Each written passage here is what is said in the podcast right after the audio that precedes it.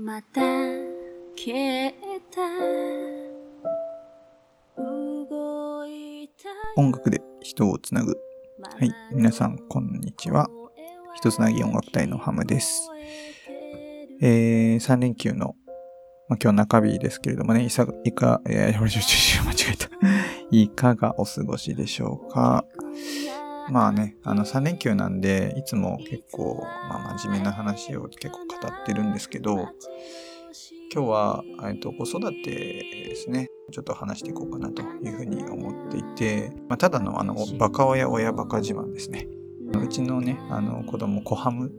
まあ、ツイッターとかネット上では言ってるんですけれども、コハムの自慢ですね。はい。で、この前ですね、今3歳5ヶ月なんですけれども、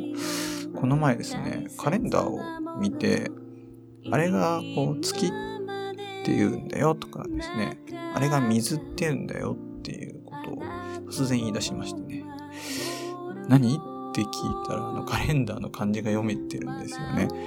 びっくりして、こんなん教えたっけっていう風に話して、教えた記憶全然ないんですけれども、ま、もしかしたら最近その図書館で借りてくる本が結構漢字混じりの本も結構多くなってきて、まあ、それで覚えたのかなっていう風にちょっと思ったんですけれども、まあ、あの、本当自慢遍歴をちょっと言わせていただくと、あの、さっき妻と確認したんですけど、1歳7ヶ月の時点で、あの、1から10まではもう読めてたそうです。で、なんか5ヶ月の時点で、なんか7に興味を持ち出して、あの、バナナが好きでね、あの、バナナのことをナナナって言ってたんですよね。でそこから7を読めるようになって、で、そしたらなんかもう1から10まですぐ読めるようになったみたいですね。で、2歳5ヶ月くらいの時に、まだ1年前ぐらいの時にはもうひらがな全部、あからまで読めてましたね。あの、お風呂に、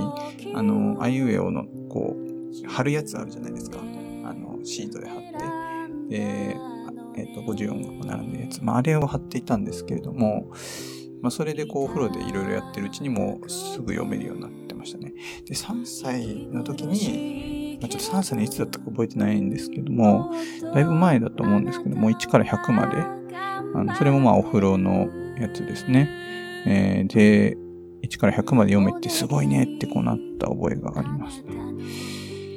で、この前びっくりしたのは、今幼稚園にね、通ってるんですけれども、あの幼稚園の子供たちですね、あの一緒の子たち全員フルネームで覚えてるんですよね。すごい、びっくりしました。普通ね、僕らはもうね、何々ちゃんとかね、めくんっていう名前で呼んでるんですけ ど、なんか、佐藤何々くんがね、とかね、そういう風に、あの、覚えてる。すごいなって、もう異常な記憶力ですね。で、あの、漢字はまあ結構読めてて、あの電車好きなんですよ。で、路線、駅名だったら、ほほぼほぼ読めてますね。あの、突然こう電車に乗ってってね、その、よく出るじゃないですか、次の行き先はみたいな感じで、とかも読めるし、あと看板ですよね、標識に関しては、もう本当にその駅名の標識が出てくると、あの車乗っててですね、車乗ってて、道分かれて、あの、ここから先は、まあ、横浜ですとか、戸塚ですとかって、あの、出ると思うんですけど、まあ、そういうのって、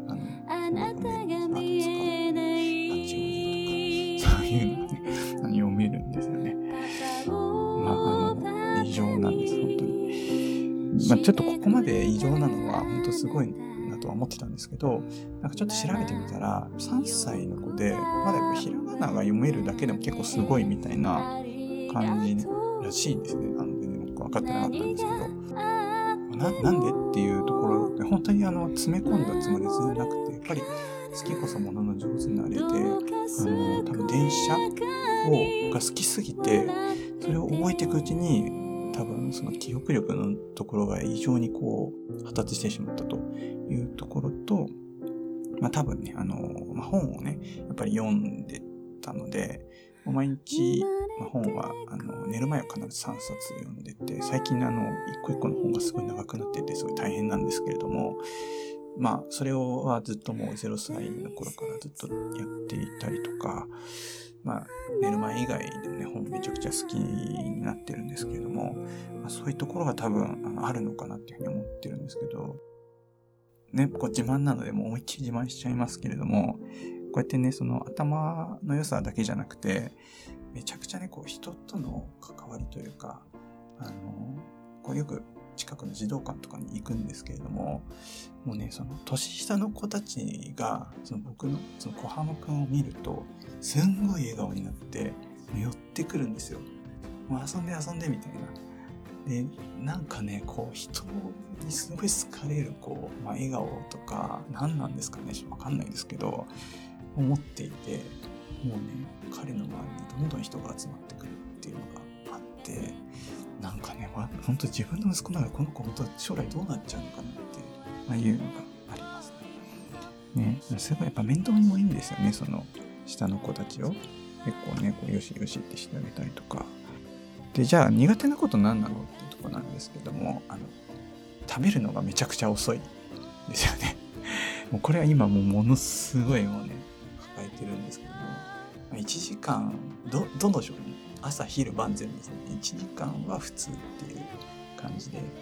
もうね、それだけでもうね、こう、せっかくね、あの、起きてる時間短いのに、なんどんだけ消費してんだみたいなね、感じになるんですけども、とにかく遅い。よく噛んで食べてるのは素晴らしいんですけどもね。はい、ちょっと見習わなきゃいけないんですけども、